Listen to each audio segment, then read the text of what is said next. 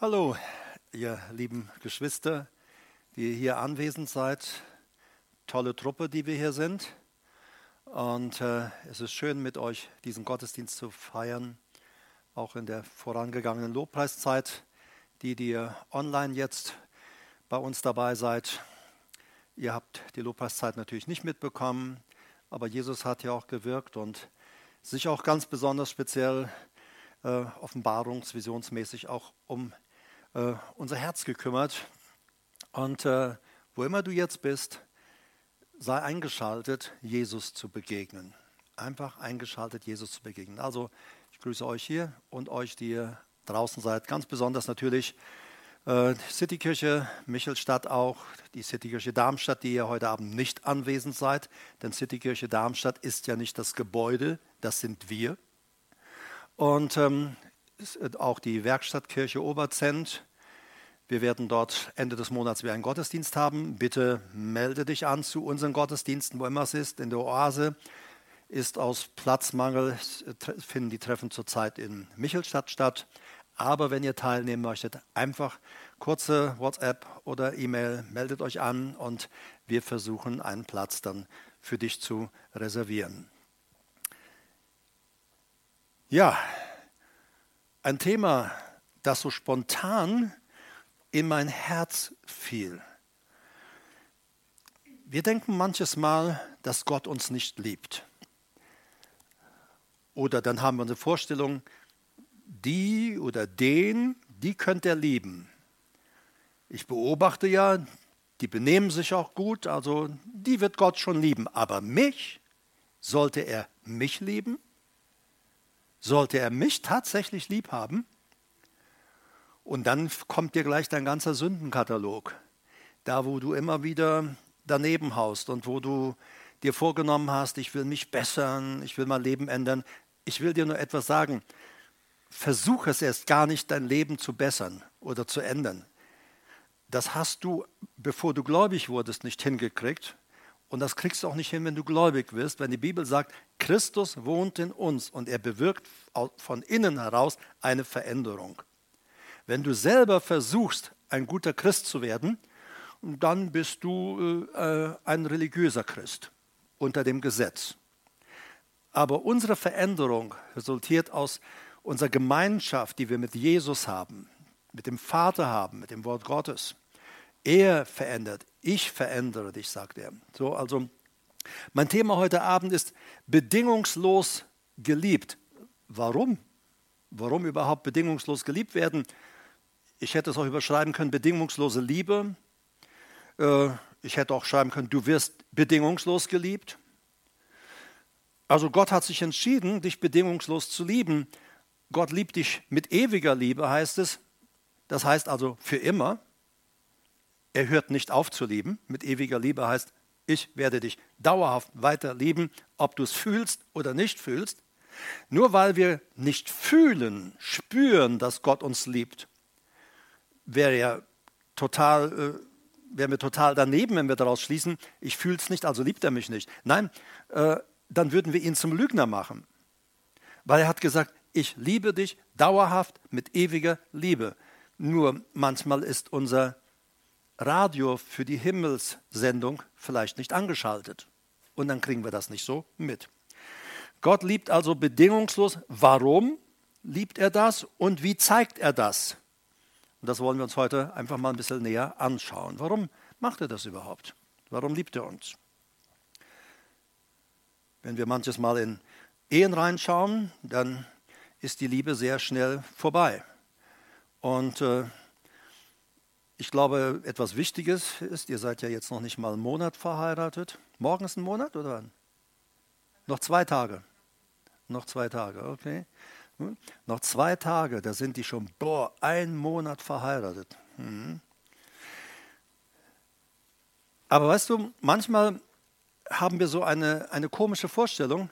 Wir denken in unserer Ehebeziehung, der andere soll etwas für mich tun.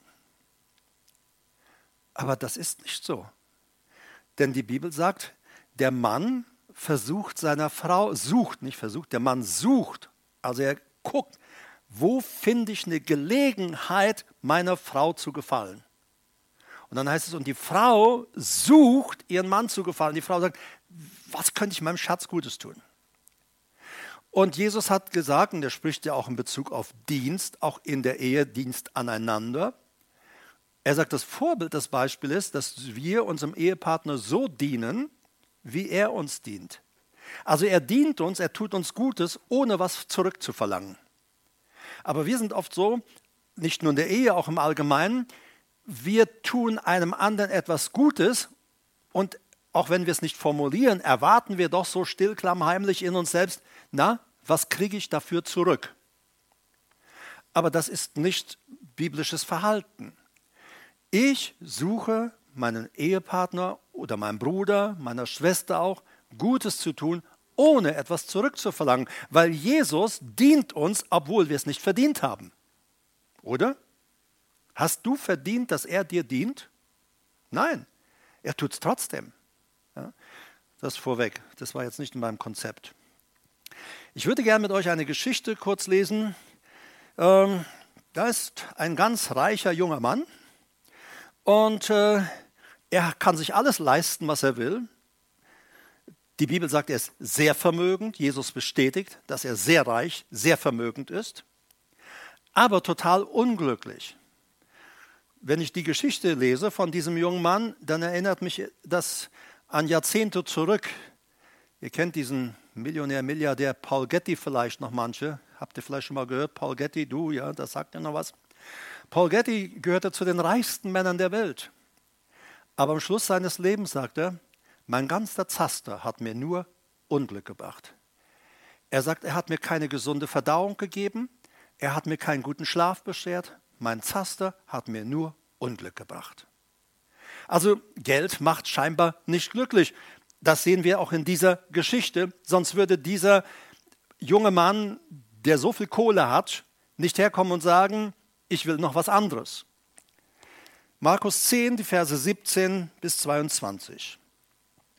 Und als er auf dem Weg hinausging, also Jesus ging auf dem Weg, lief einer herbei, fiel vor ihm auf die Knie und fragte ihn, guter Lehrer, was soll ich tun, damit ich ewiges Leben erbe?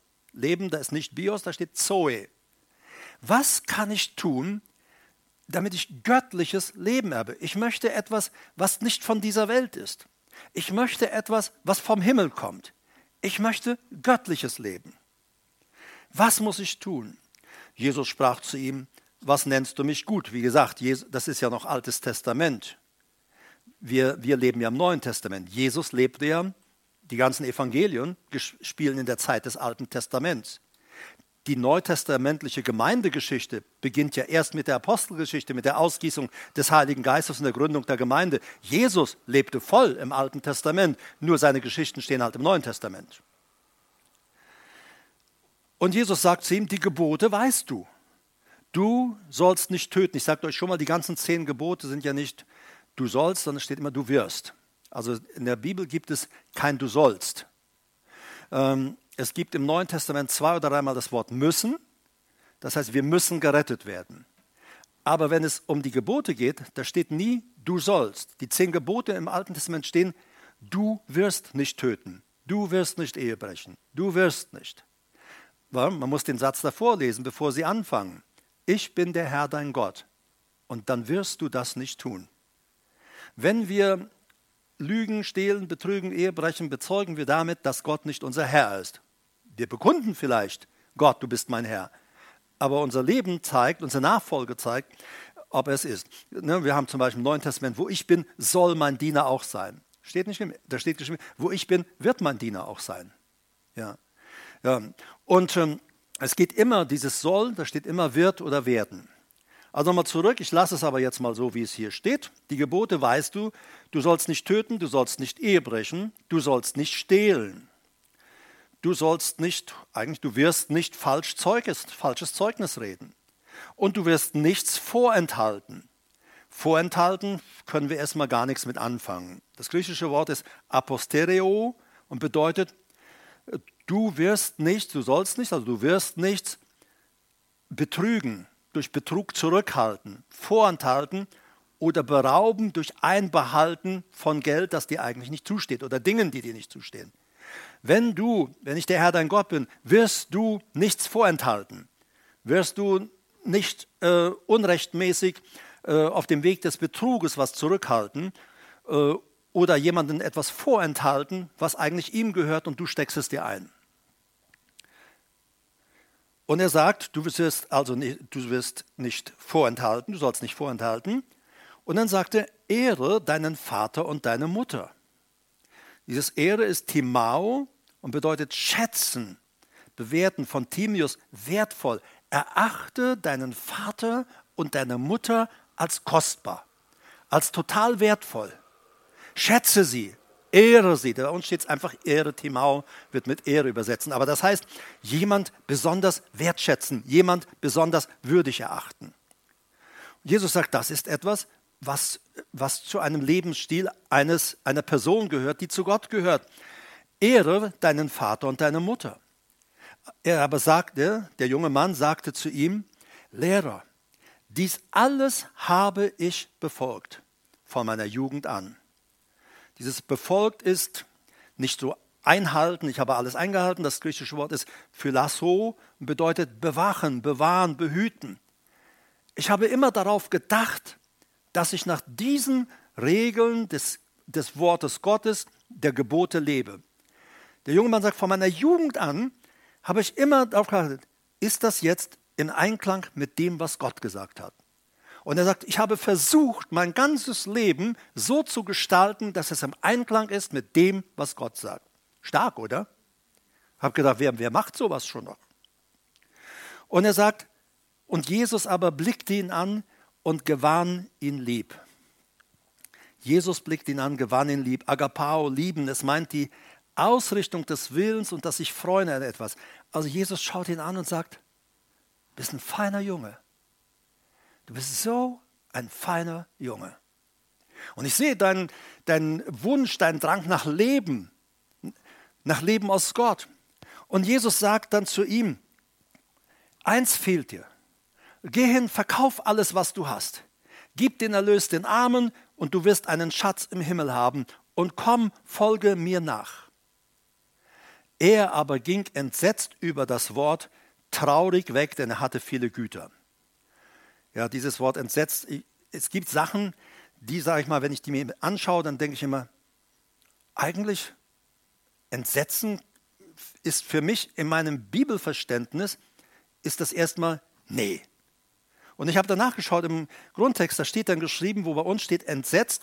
Das Wort für entsetzen, entsetzt sein im, im, im Neuen Testament ist emphobos und bedeutet erschrocken sein, entsetzt sein. Aber hier steht nicht Emphobos, sondern hier steht Stygnazo, trübe oder traurig sein, traurig werden. Und es heißt, Jesus sagt ihm, verkauf doch alles, folg mir nach, geh mit mir den Weg. Er aber, der junge Mann, wurde traurig darüber, über dieses Wort, das er ihm sagte. Und dann heißt es traurig, Lypeo, traurig, betrübt, ging er weg, denn er hatte viele Güter. Es ist schon interessant, er hält fest an dem, was ihm eigentlich nicht glücklich macht. Und ich habe gesagt, manches Mal ist das in unserem Leben auch so. Da sind, sagt Gott, hey, tu das doch mal einfach weg. Das behindert dich doch nur. Das hält dich doch nur ab von dem, was eigentlich geschehen soll und was ich eigentlich mit dir vorhabe. Tu das einfach mal weg und wir halten es trotzdem krampfhaft fest. Wie dieser junge Mann. Die Sache ist ja die, ich weiß nicht, was du diesem jungen Mann auf den Weg gegeben hast. Vielleicht hättest du ihm noch eine ordentliche Bedrohung gegeben und ihm nochmal auf die Hölle aufmerksam gemacht. Ich weiß es nicht. Aber was, was, was mir in dieser ganzen Geschichte so auffällt, Jesus schaut ihn an und hat ihn total lieb. Er hat ihn lieb. Ich habe dich so lieb der Grundtext sagt, er schaut ihn an und sagt, was habe ich diesen Jungen lieb? Und du musst wissen heute Abend, egal was geschieht oder auch egal wann du im Internet, online meine Ausführungen von heute Abend hörst, du musst wissen, der Herr Jesus und der Vater im Himmel, sie haben dich absolut lieb. Sie haben dich lieb. Er hat dich absolut lieb. Der Vater und der Sohn lieben uns Menschen, dich und mich. Sie lieben uns mit ewiger Liebe. Jeremia 31, Vers 3 heißt es, der Herr ist ihm, also Israel da, dem, seinem Volk, von ferne erschienen. Und dann sagt er folgendes, ja, mit ewiger Liebe habe ich dich geliebt. Und dann beweist er es, der Beweis in dem Text kommt. Ich bitte dich, wenn du Bibel liest, lies einfach nicht Texte oder Verse durch. Mach mal Stopp hinterm Komma, hinterm Punkt, hinterm Semikolon. Stoppe einfach mal beim Bibellesen und denke nach, was es sein könnte. Und er sagt hier, mit ewiger Liebe habe ich dich geliebt. Und dann kommt er und sagt, der Beweis ist, Gott sagt, der Beweis ist, ich habe dir meine Güte und meine Gnade bewahrt. Das ist Beweis genug. Was ist denn, wenn sich jemand in unserem Leben fehlverhielt? Dann sagen du, jetzt bist du aus der Gnade gefallen. Also jetzt hast du gelitten, würden wir vielleicht in unserer Gesellschaft sagen. Hey, hast du voll gelitten, hey, was warst du so blöd? Was hast dich so benommen? Was hast dich so verhalten? Gelitten, Alter. Einfach gelitten.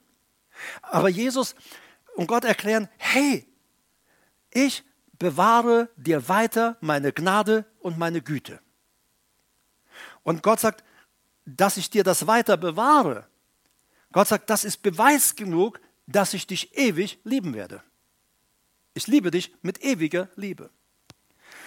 Und die Liebe Gottes zu seinem Volk, ach, das Alte Testament ist ja gespickt voll davon.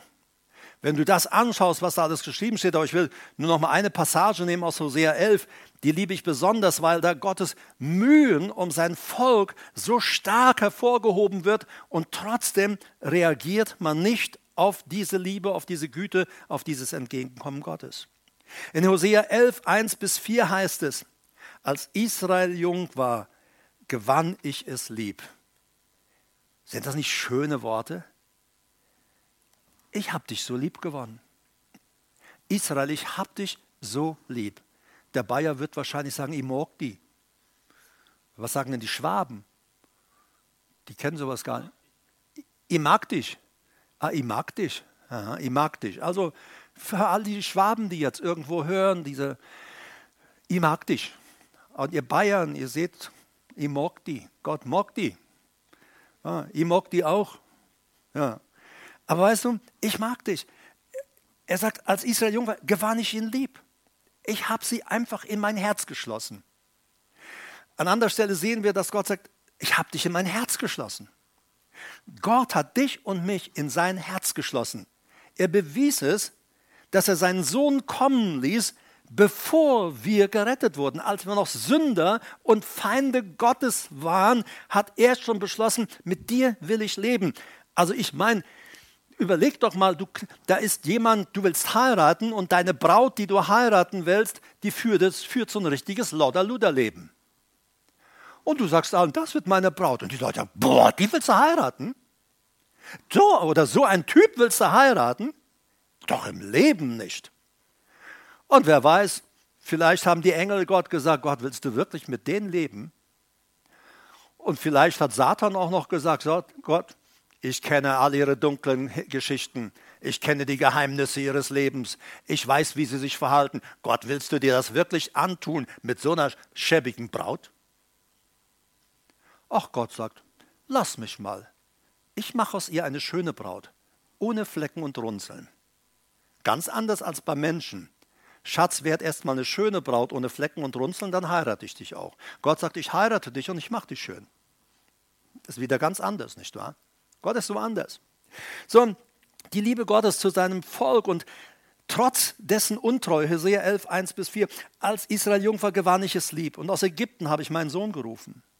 Und dann sagt er, er schildert, Gott schildert so ein bisschen seine Situation, was habe ich mit diesen Leuten durchgemacht? So oft ich sie rief, gingen sie von meinem Angesicht weg. Kennst du sowas? Gott ruft dich und du ziehst Leine? Ich habe jetzt was Wichtiges zu tun. Also Gott jetzt deinen Auftrag in dieser Welt auszuführen, also wirklich Gott, ruf jemand anders. Dafür hast du doch den Herbert.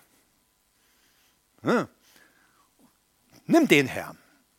Und du weißt, Herr, ich bin nicht von gestern ich bin auch nicht von heute und ich fühle mich auch heute nicht so wohl und ich bin gerade nicht so pässlich, Herr. Ach, wir haben doch unsere Gründe, warum wir Gott sagen, dass etwas gerade im Moment nicht geht. So oft ich sie rief, gingen sie von meinem Angesicht weg. Den Baalim opferten sie, ihren Götzen, ihren ganzen Nebenbeschäftigungen, dafür hatten sie Zeit. Da opferten sie Zeit. Aber für das, wozu ich sie rief, hatten sie keine Zeit.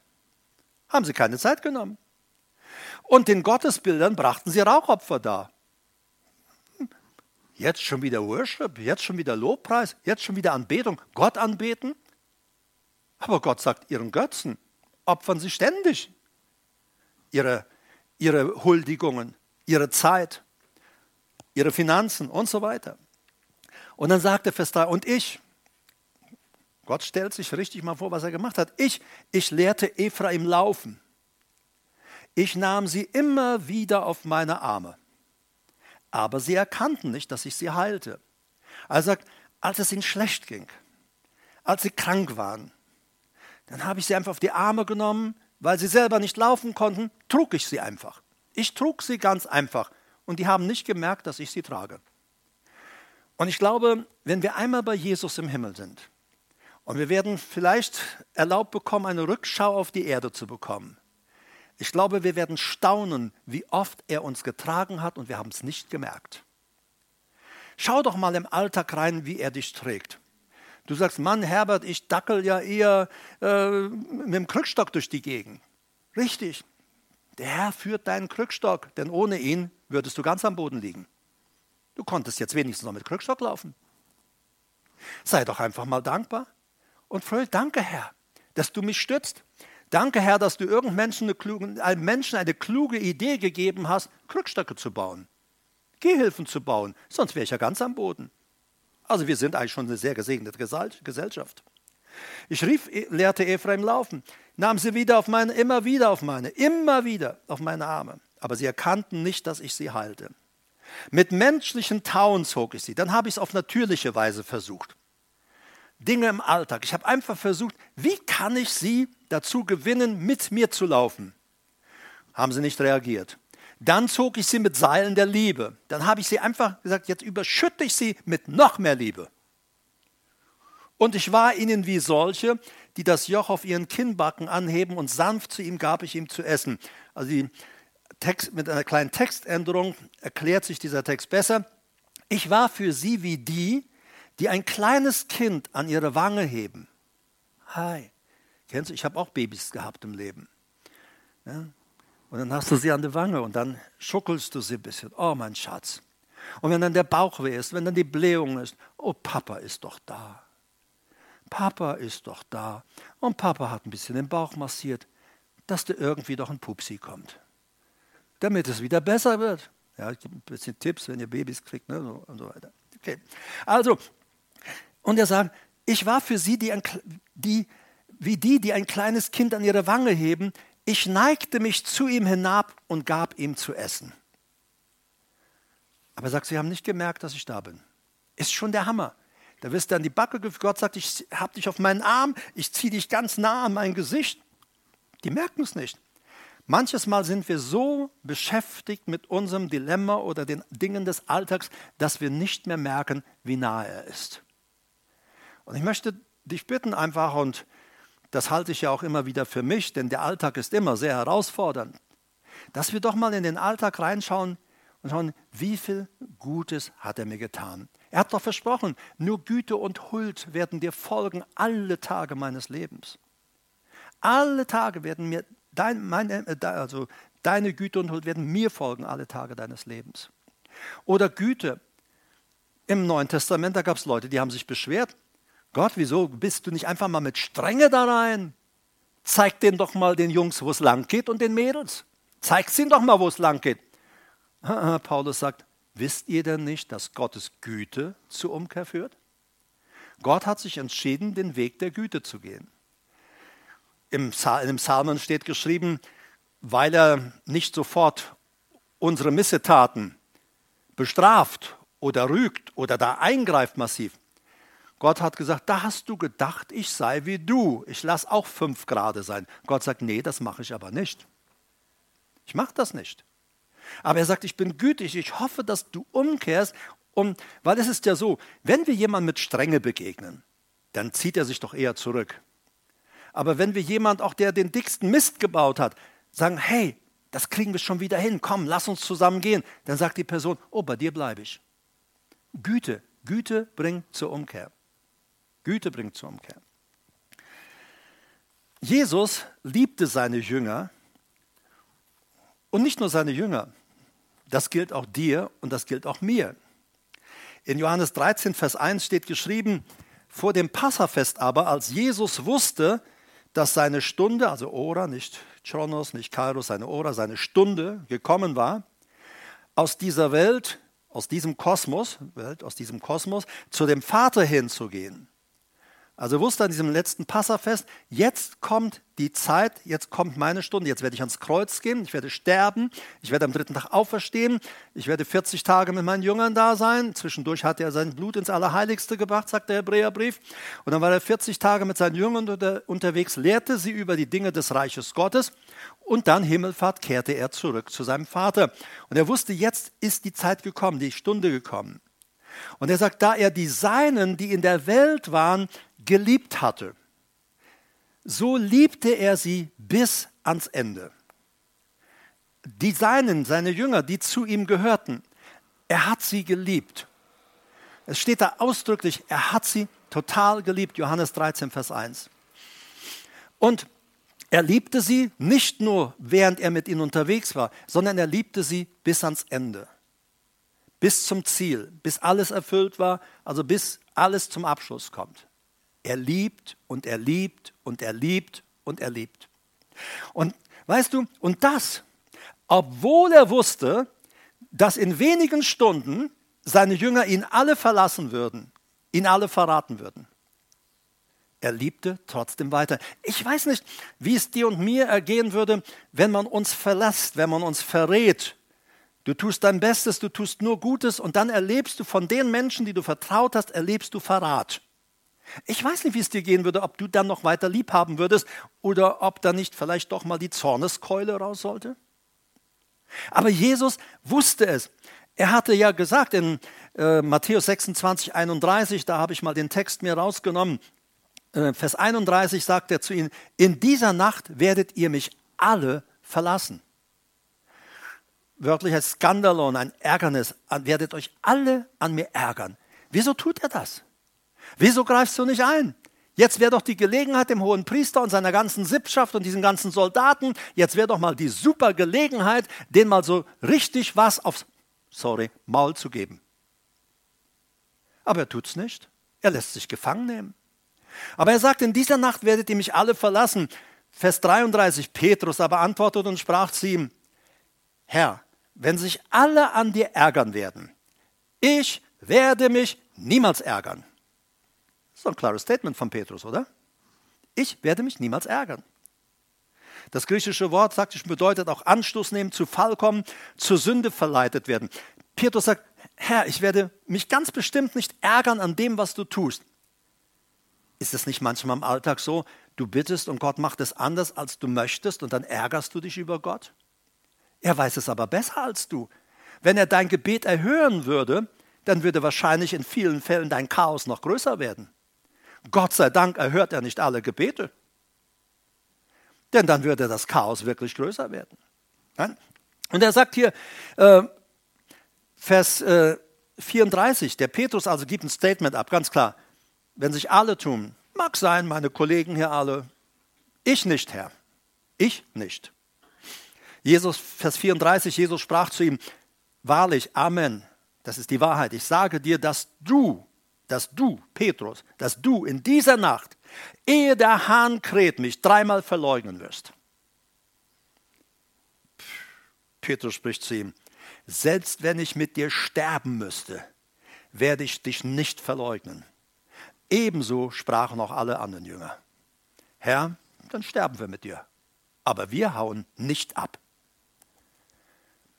Erinnert dich vielleicht, dass du an manches Versprechen, das wir Gott gegeben haben, ich hau nicht ab, Gott. Du kannst auf mich zählen. Und dann auf einmal sind wir doch abgehauen. In unsere eigenen Wege, in die Dinge, die wir für richtiger fanden, oder in den Weg der Lieblosigkeit, statt weiter zu lieben. In jemand äh, in den Weg, skeptisch und voller Misstrauen zu sein, statt weiter zu vertrauen, dem, der vielleicht auch dein Vertrauen missbraucht hat. Denn wir haben Gottes Vertrauen oft missbraucht, oder nicht?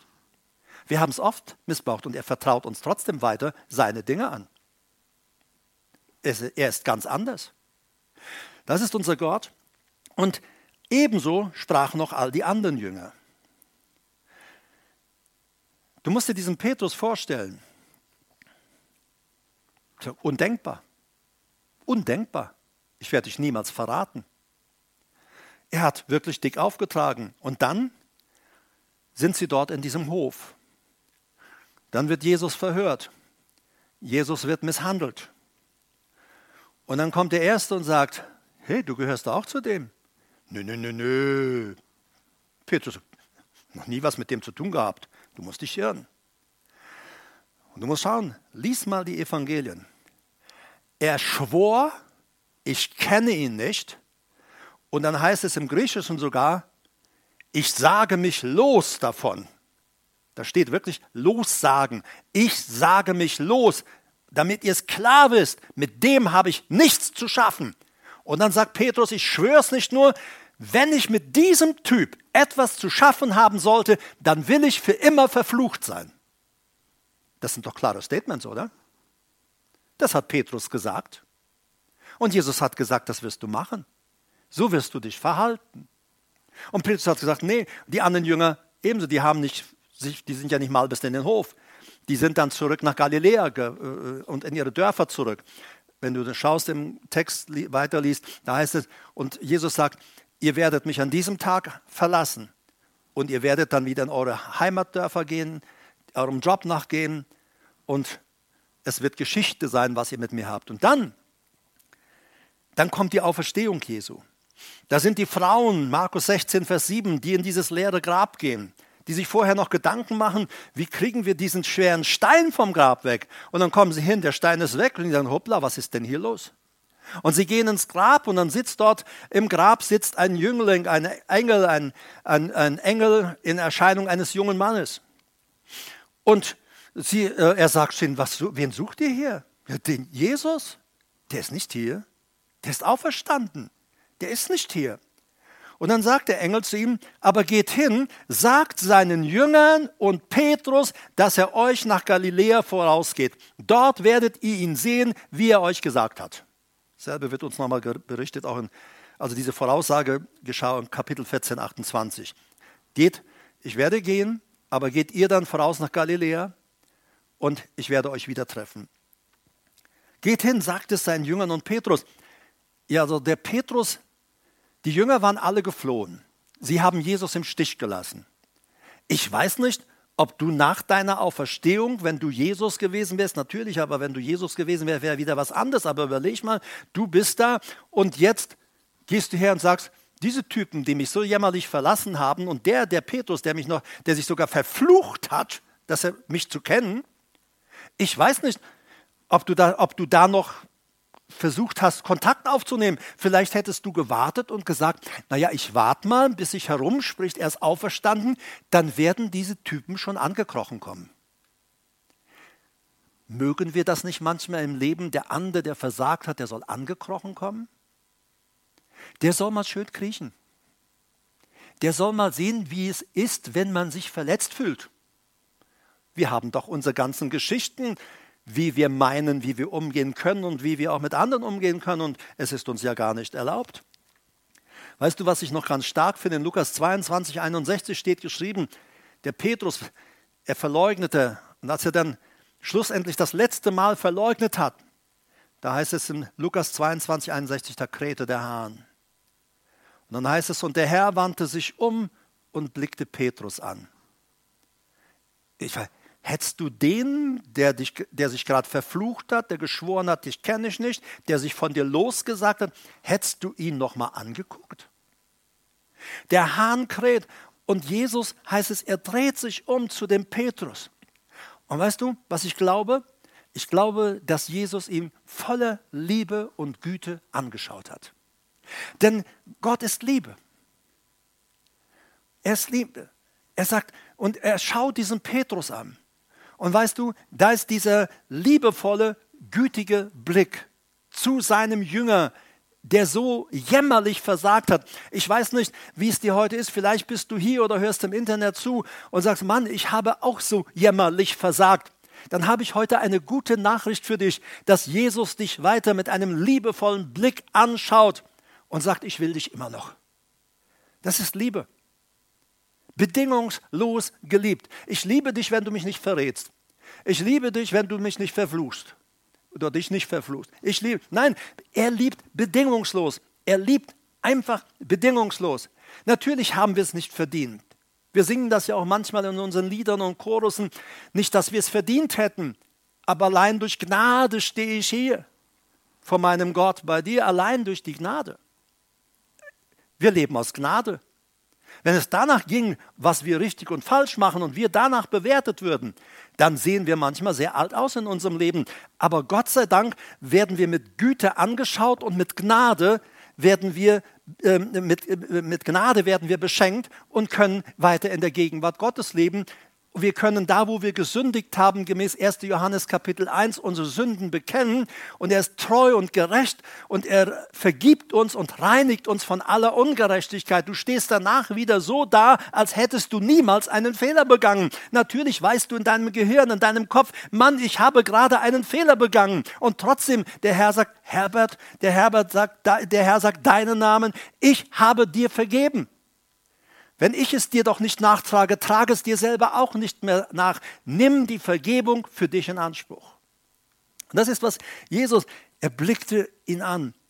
Und weißt du, dieser Blick von Jesus, der hat alles verändert. Wir haben manches Mal vielleicht versucht, starke Predigten zu halten, wo wir wirklich die Bußkeller ausgepackt haben und sagen, und jetzt komm und bereue und falle nieder. Vielleicht ist sowas auch mal dran. Aber Jesus schaut seinen Jünger nur liebevoll an. Und dieser Jünger, heißt es, er fing an bitterlich zu weinen. Er weint und er weint und er weint und er weint und er geht raus. Ich vermute mal, dass er in dem Moment gedacht hat, es ist alles aus, es ist vorbei. Aber dann steht Jesus auf und dann hat er seinem Engel, der den Frauen da Nachricht gibt, ich bin doch auferstanden. Dieser Engel sagt, sagt seinen Jüngern und Petrus, ich warte auf euch. Ist das nicht toll? Egal, wie, wie viel du und wie oft du versagt hast. Da ist ein Jesus, der sagt, egal wie stark du versagt hast, komm, ich warte auf dich. Ich will weiter mit dir gehen. Aber Herr, schau doch mal an, was ich für ein Lumpenkerl, für eine Lumpenfrau war. Schau mich doch mal an, Herr, was ich für ein Typ war. Mit mir willst du gehen? Sagt Jesus, ja, mit dir will ich weitergehen. Lass uns zusammenlaufen.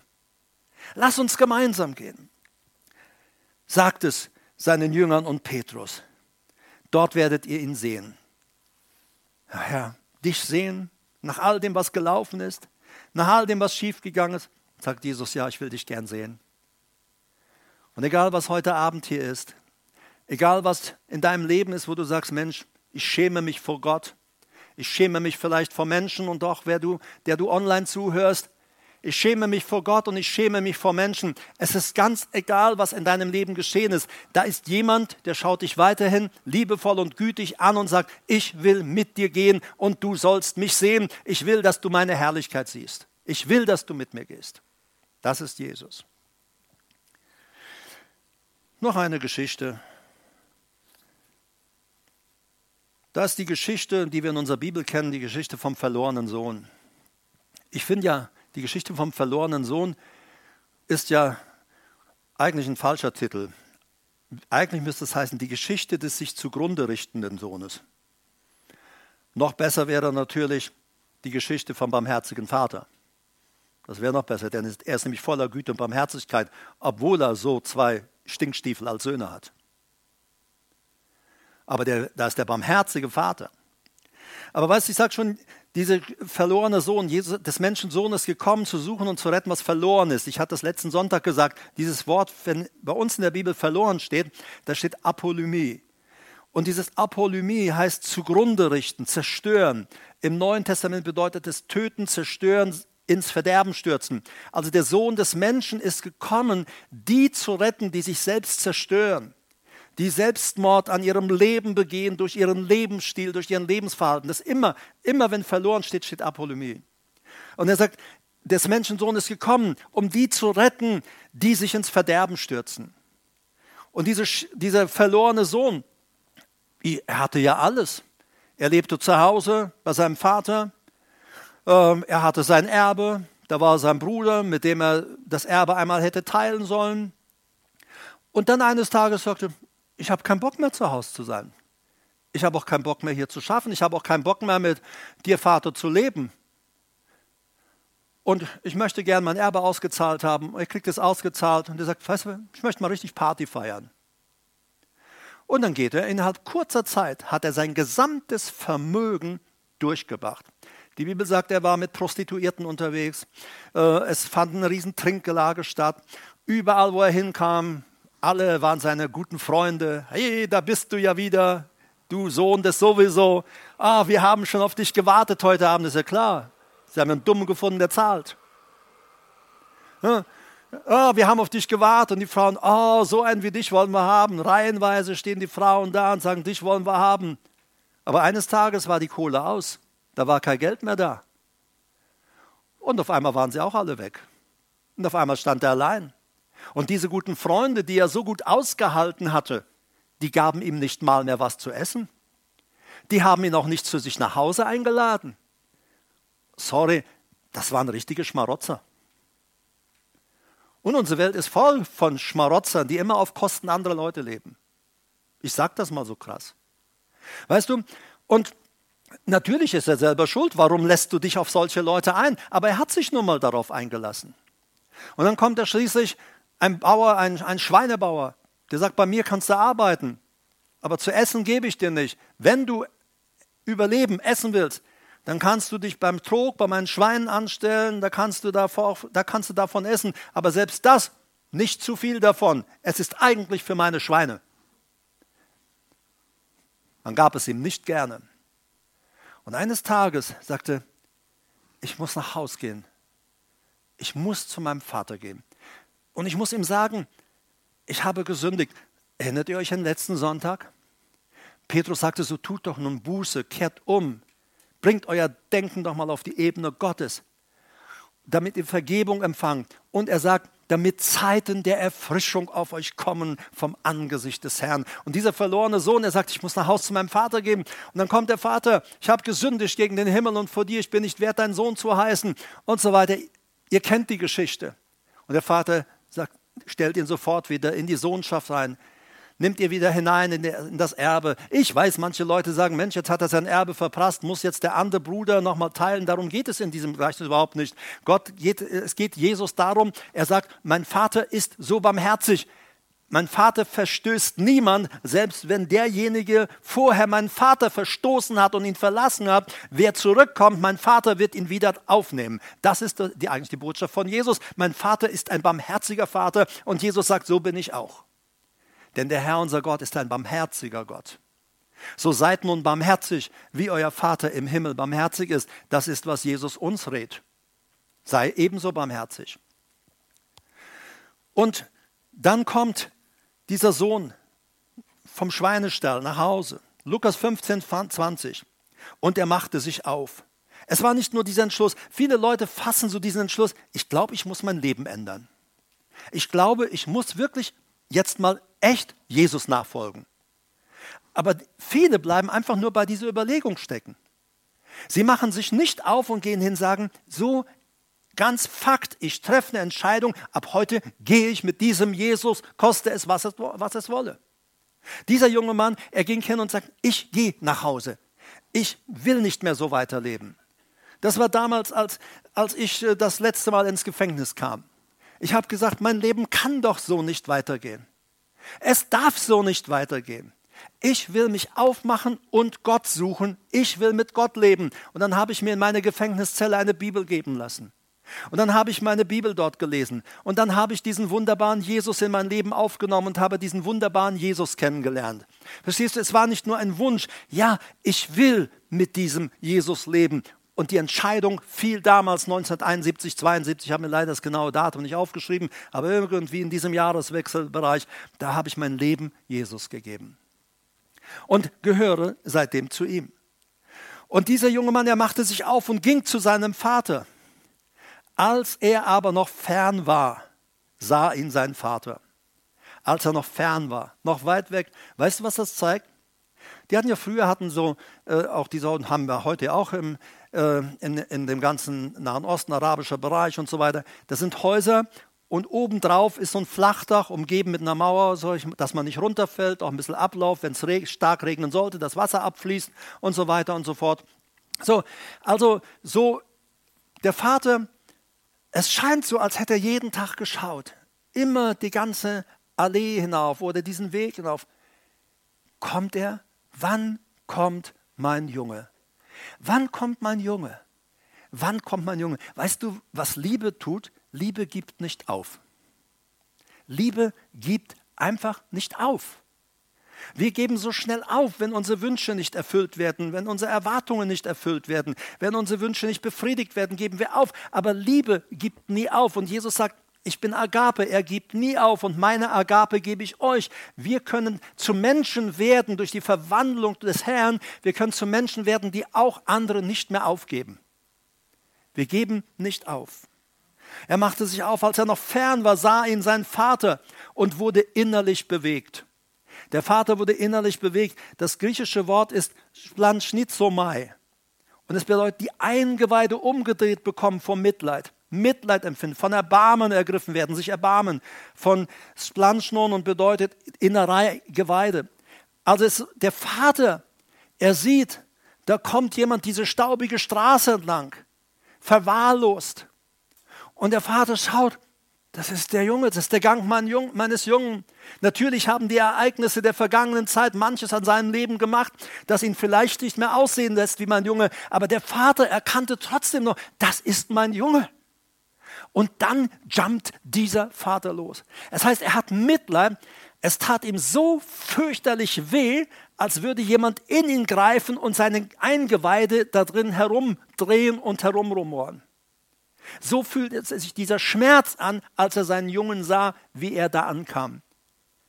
Und es heißt von Jesus in Matthäus 9, als er die Volksmengen sah, dann hatte er Mitleid mit ihnen. Da steht auch dieses wieder, es, es tat ihm so weh, ihre Verlorenheit, ihre Selbstzerstörung, die sie im Leben leben. Es tat ihm so weh, als wenn jemand in Jesus reingriff und ihm die Eingeweide herumdrehte. So schmerzt es ihn. Und dann kommt Matthäus 10, wo er dann die Jünger, die Apostel aussendet und sagt, geht, verkündigt es den Menschen, die ohne Jesus sind. Und alle Menschen, jeder Mensch auf dieser Erde, der nicht mit Jesus in Gemeinschaft lebt, der nicht mit Jesus unterwegs ist, ist ein Verlorener, ist einer, der sich zugrunde richtet. Und unsere Aufgabe ist, diese zu suchen, zu finden und sie nach Hause zu bringen, die sich zugrunde richten. Das ist unser Job. Jemand anders hat auch mal diesen Job getan und uns in das Königreich gebracht, richtig? Wir wurden mal gerettet. Wir waren, wurden nicht gerettet, weil wir auf einmal so schlau waren. Nein, weil auf einmal göttliche Offenbarung in unser Leben kam und sehr oft durch das Zeugnis und durch das Reden, durch das Leben, den Lebensstil auch vielleicht einer anderen Person, die ein Brief Christi für uns geworden ist. Und wir haben Ja gesagt. Und dann heißt dieser Vater, er war innerlich bewegt. Es war, er war voller Mitleid. Die Frage für mich ist, wie siehst du den, der sich selbst zugrunde richtet? Hast du gute Gefühle für solche Menschen? Du siehst, Mensch, der richtet selber schuld. Warum macht er das? Er muss das doch nicht tun. Der hat doch einen Verstand. Aber wir vergessen, den geistlichen Aspekt. Der Fürst dieser Welt hat den Sinn, die Gedanken der Ungläubigen verblendet, so dass sie nicht sehen können das helle Licht des Evangeliums, so steht es geschrieben. Sie sind verblendet, sie können es nicht sehen und sie brauchen göttliche Offenbarung und wir sind Träger der Gegenwart Gottes, Träger der Offenbarung, der göttlichen Offenbarung Gottes. Und die Frage ist, wie sehen wir die, die sich zugrunde richten? Rümpfen wir die Nase? Ich weiß es nicht. Und er lief hin, heißt es, der Vater lief hin. Läufst du dem, der sich zugrunde richtet, entgegen? Du sagst, der war doch mal dabei, selber schuld, der weiß doch eigentlich, wie es geht, warum? Ja, selber schuld, dass er sich so.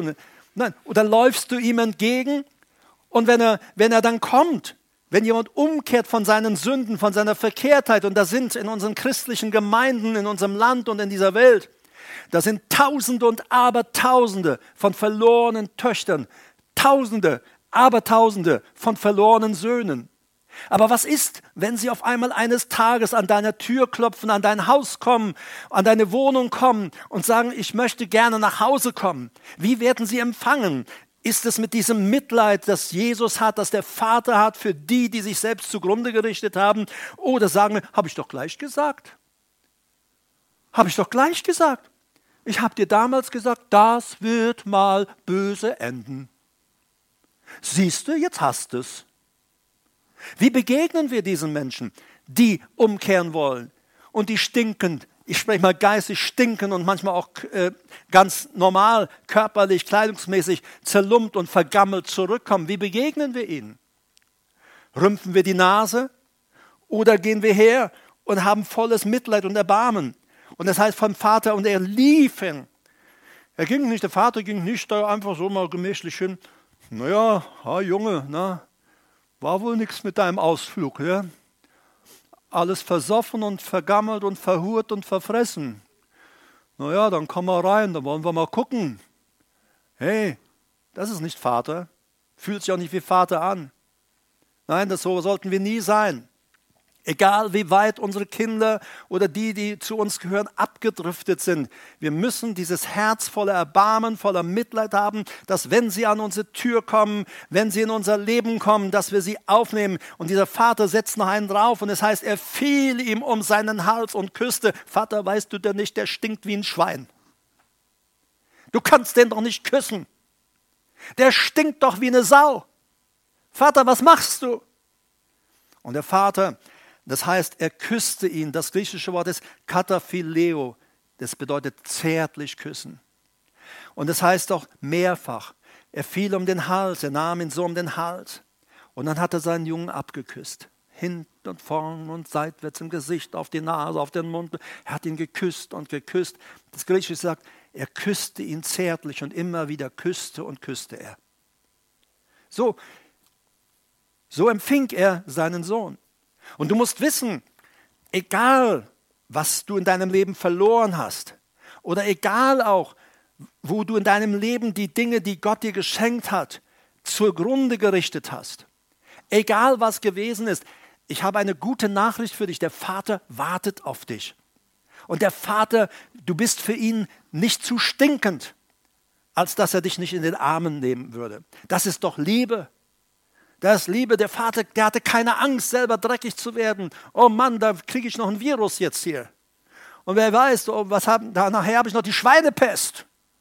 Also Junge, erstmal auf Abstand. Wie gehen wir mit den Menschen um, die zurückkommen? Wie gehen wir mit den Menschen um, die in ihren Fehlern leben und die vielleicht heute Buße tun und morgen wieder fallen und dann wieder Buße tun und wieder fallen? Geben wir sie auf oder warten wir auf sie wie der Vater, bis sie kommen und wir sie nach Hause bringen können. Der Vater nahm ihn in die Arme, fiel um seinen Hals und er küsste ihn immer wieder zärtlich. Er küsste, das ist so stark. Wenn du das vom, du merkst, du musst mal Text genauer anschauen. Wenn du die Elberfelder Studienbibel hast, dann kriegst du einen Sprachschlüssel dazu. Da kannst du dieses Wort nachschauen unter der Nummer dieses Sprachschlüssels. Dann wirst du feststellen, da ist ein Vater, der seinen stinkenden, nach Schwein riechenden Sohn zärtlich abküsst. Wie stark. Wie stark. Das ist unser Vater im Himmel. Nimmst du den, der kommt in deine Arme? Ich weiß, du sagst, Herbert, Gott sei Dank haben wir Corona, ich habe eine Entschuldigung. 1,50 Meter Abstand. Ja, ich weiß. Das Hauptproblem ist aber niemals, oft nicht die, der körperliche Abstand, sondern unser Herzensabstand. Der Herzensabstand, den wir zu anderen haben. Der Herzensabstand zu denen, die versagt haben. Aber wir sollten diese geöffnete Tür sein, durch die sie eingehen können, wieder zum, zu Jesus, der die wahre Tür ist. Wir sollten ihnen die Tür öffnen. Egal, wo du heute stehst, ob hier oder der du online zuhörst. Ich will dir etwas sagen, egal wie weit du abgedriftet bist in deinem Glauben, Da ist der Vater im Himmel und da ist der Herr Jesus Christus und da ist der Heilige Geist und da sind die Engel des Himmels, die ganzen Herrscher. Alle sind darum bemüht, dich wieder nach Hause zu bringen.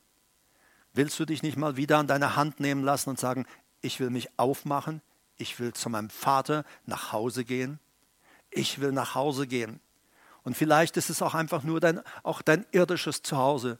Deine Eltern wissen vielleicht gar nicht, wo du bist. Und ich kenne Menschen, die wissen nicht, wo ihre Angehörigen sind. Seit Jahren sind sie spurlos verschwunden. Kein Mensch weiß, wo sie heute sind.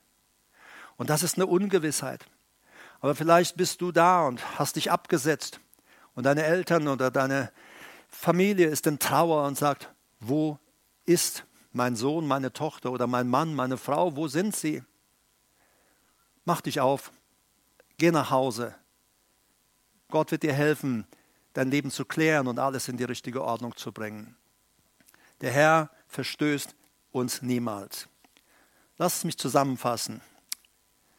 Du wirst bedingungslos geliebt. Warum? Weil Gott Liebe ist. Und warum? Er hat sich entschieden, dich bedingungslos zu lieben. Du kannst Gott sagen, ich verbiete dir, mich zu lieben. Er sagt, kannst du mir nicht verbieten. Ich werde dich trotzdem weiter lieben. Er liebt, Gott ist Liebe. Und er sagt, er hat sich entschieden, dich und mich bedingungslos zu lieben. Das ist eine Entscheidung. Und deshalb sagt die Bibel auch wir, so, Jesus sagt, so wie ich euch geliebt habe. Ich habe eine Entscheidung getroffen, euch zu lieben, egal wie ihr seid. Das war noch vor dem Verrat. Und nach dem Verrat auch. Er bekundet ihn weiter, ich werde euch weiter lieben. Und er sagt, so seid auch ihr verpflichtet, einander zu leben. Ihr müsst eine Entscheidung im Leben treffen. Ich werde den anderen lieb haben egal wie er sich benimmt und ob er mir passt oder nicht. Aber ich werde ihn lieb haben. Er liebt dich mit ewiger Liebe. Mit ewiger Liebe, das heißt, er liebt dich und mich für immer. Er liebt auch die, die du lieb hast oder die aus deinem Leben verschwunden sind oder deine Töchter, Söhne, Geschwister, wo auch immer Menschen ohne Jesus sind. Er liebt sie. Und glaube mir, er ist mehr darum bemüht, dass sie nach Hause kommen, als du jemals bemüht sein kannst aber du solltest deinen Teil dazu beitragen, wo der Herr sagt, dass du Dinge tun sollst. Er liebt dich, warum? Jesaja 43, Vers 4, weil du teuer bist in meinen Augen und weil du wertvoll bist und weil ich dich lieb habe. Hatten wir am Anfang von Corona-Zeit gesprochen, wie Gott zu uns steht. Warum bist du so mit uns? Warum kümmerst du dich so, Gott, um uns? Warum stehst du zu uns, egal auch wenn wir es nicht verdient haben? Weil du teuer bist in meinen Augen. Und Gott sagt, du bist mir einfach wertvoll. Ja, Herr, du weißt doch, ich stinke wie dieser aus dem Schweinestall. Mag sein, dass du äußerlich jetzt stinkst, aber du bist mir wertvoll. Und es, ich habe mich entschieden, weil du so kostbar und wertvoll bist, auch für dich stinkenden, nach Schwein stinkenden Menschen zu sterben. Ich habe mich entschieden, weil ich dich lieb habe. Und der Vers 1 in Jesaja 43 sagte, fürchte dich nicht. Viele haben Angst. Du hast doch dein Leben Jesus gegeben. Er sagt, fürchte dich nicht, ich habe dich doch erlöst. Ich habe dich bei deinem Namen gerufen, du gehörst zu mir. Weißt du, du musst nicht fühlen, ob du zu ihm gehörst. Du musst ihm glauben, was er dir sagt. Er sagt dir, du gehörst zu mir und ich habe dich erlöst. Und ich liebe dich und du bist wertvoll und du bist kostbar. Das sagt er. Was will er mehr tun? Manches Mal wollen wir Liebe spüren, seine Liebe spüren. Mag sein, dass das mal passiert. Aber manches Mal ist so viel in unserem Leben an Schichten, an eigenen Schutzschichten und dergleichen da und andere Dinge in unserem Leben da, dass dieses Gefühl, dieses Gespür der Liebe als Gefühl uns gar nicht erreicht.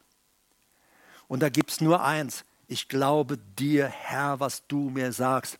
Ich habe dich erlöst, du hast mich erlöst, du hast mich bei meinem Namen gerufen, ich gehöre zu dir und das Ganze hast du getan, weil ich, weil ich teuer bin in deinen Augen, weil ich wertvoll bin und weil du mich lieb hast.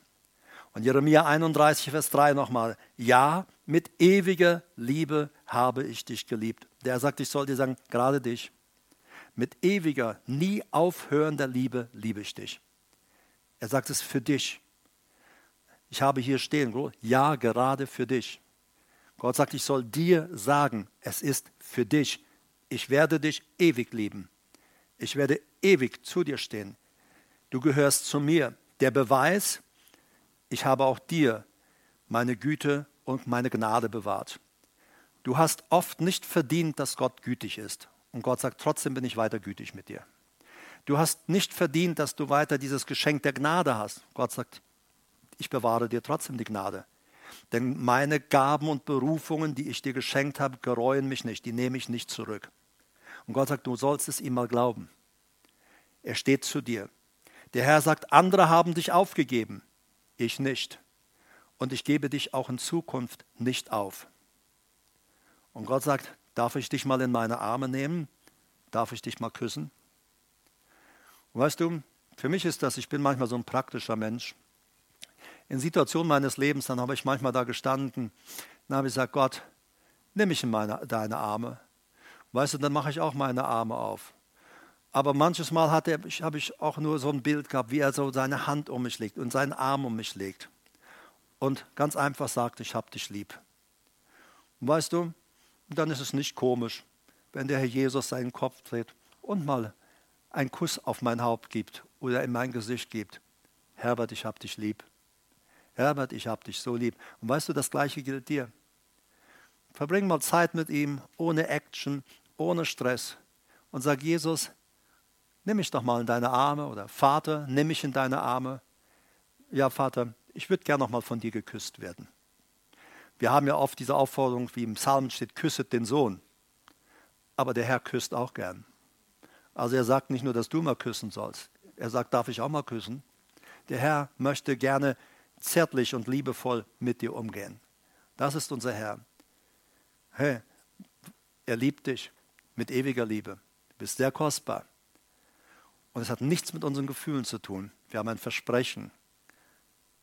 Wenn meine Frau mir sagt, Herbert, ich habe dich lieb, dann muss ich das nicht fühlen. Dann weiß ich, dass es so ist. Natürlich sehen wir es an den Auswirkungen. Ist sie dann vielleicht auch lieb.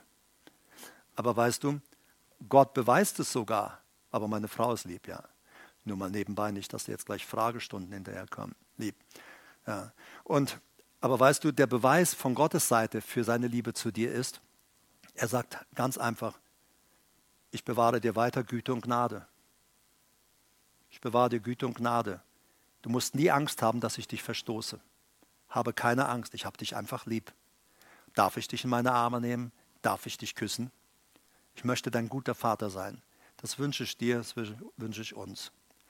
Wenn du sagst, ich möchte einfach so eintauchen in diese Liebe des Vaters, ich möchte ein Teil sein in diesem Liebesstrom Gottes und in dieser Person Gottes. Und wenn du willst, dass ich für dich bete, dass Gott diese Liebe in dir offenbart, weißt du, wir können das nicht herbeizaubern. Ich kann jetzt nicht irgendjemand von euch hier durchkneten irgendwie und sagen, verstehst du, er liebt dich, er liebt dich. Weißt du, dass Jesus Gottes Sohn war, das haben die anderen Jünger auch gehört. Aber wisst ihr, der Petrus sagt, wohin sollen wir gehen? Du bist Christus, des lebendigen Gottes Sohn. Was sagt Jesus? Fleisch und Blut haben dir das nicht offenbart, sondern mein Vater im Himmel. Jetzt kannst du ihm sagen, Vater, würdest du dich mir einfach mal offenbaren? Ich will dich mal kennenlernen, wie du bist. Ja, offenbar dich mir. Das kann ich, ich kann dir tausend Bibelstellen geben, aber die Bibelstellen, die musst du sagen, ja, ich glaube Gott, was er sagt, dass, es, dass er das tut und dass er so hält. Aber dann bitte ihn, würdest du dich mir offenbaren, Gott? Dann offenbart er sich dir. Und wenn du so eine Offenbarung, Begegnung mit Gott möchtest, dann kannst du gerne jetzt von deinem Platz aufstehen, auch der du online zuhörst, wo du gerade bist, ob dein Sofa oder vor deinem Schreibtisch oder vielleicht gerade am Esstisch, vielleicht hast du gerade deine Bratwurst auf dem Teller gehabt. Lass sie ein bisschen abkühlen, schieb sie später in die Mikrowelle. Aber lass uns jetzt einfach mal zusammen beten. Wenn du möchtest, dass wir beten, steh einfach auf, auch da, wo du online bist. Und ich will gerne mit euch beten. Ich spreche es vor und wenn du magst, kannst du dann gerne nachsprechen. Lieber Vater, ich habe verstanden, dass du mich unendlich liebst und dass du mich bedingungslos liebst. Danke für deine bedingungslose Liebe. Auch wenn ich nichts fühle. Ich treffe heute eine Entscheidung. Ich glaube dir einfach, weil du es so gesagt hast in deinem Wort. Und heute zigmal durch den Herbert hereingerufen hast. Ich glaube dir, dass du mich bedingungslos liebst. Ich empfange deine Liebe jetzt. Und ich bete, Vater, offenbare dich mir. Offenbare dich mir. Nimm mich in deine Arme, Vater. Küsse mich, Vater. Vielleicht auch aus meinem Todesschlaf. Küss mich wach. Küss mich ins Leben. Ich will mit dir sein, Vater. Danke für Güte und Gnade. Danke, dass du zu mir stehst. Dass du mich bedingungslos liebst und weiter zu mir stehst, selbst wenn ich dich verraten oder verleugnet habe. Du hast es bewiesen in deinem Wort, an dem Verhalten deiner Jünger. Petrus hat dich so schäbig verraten. Ich habe dich auch oft verraten. Und trotzdem bist du direkt wieder zu Petrus gegangen. Und so bist du jetzt auch bei mir. Vergib mir, wo ich gegen dich gesündigt habe. Auch wo ich gegen Menschen gesündigt habe. Mir ist bewusst, Herr, wenn ich gegen Menschen sündige, dann sündige ich auch gegen dich und den Himmel. Vergib mir alle meine Schuld und reinige mich in deinem Blut, Jesus von aller Ungerechtigkeit. Und ich empfange jetzt von dir wirklich Erfrischung, Heilung und Wiederherstellung. Danke, dass du da bist.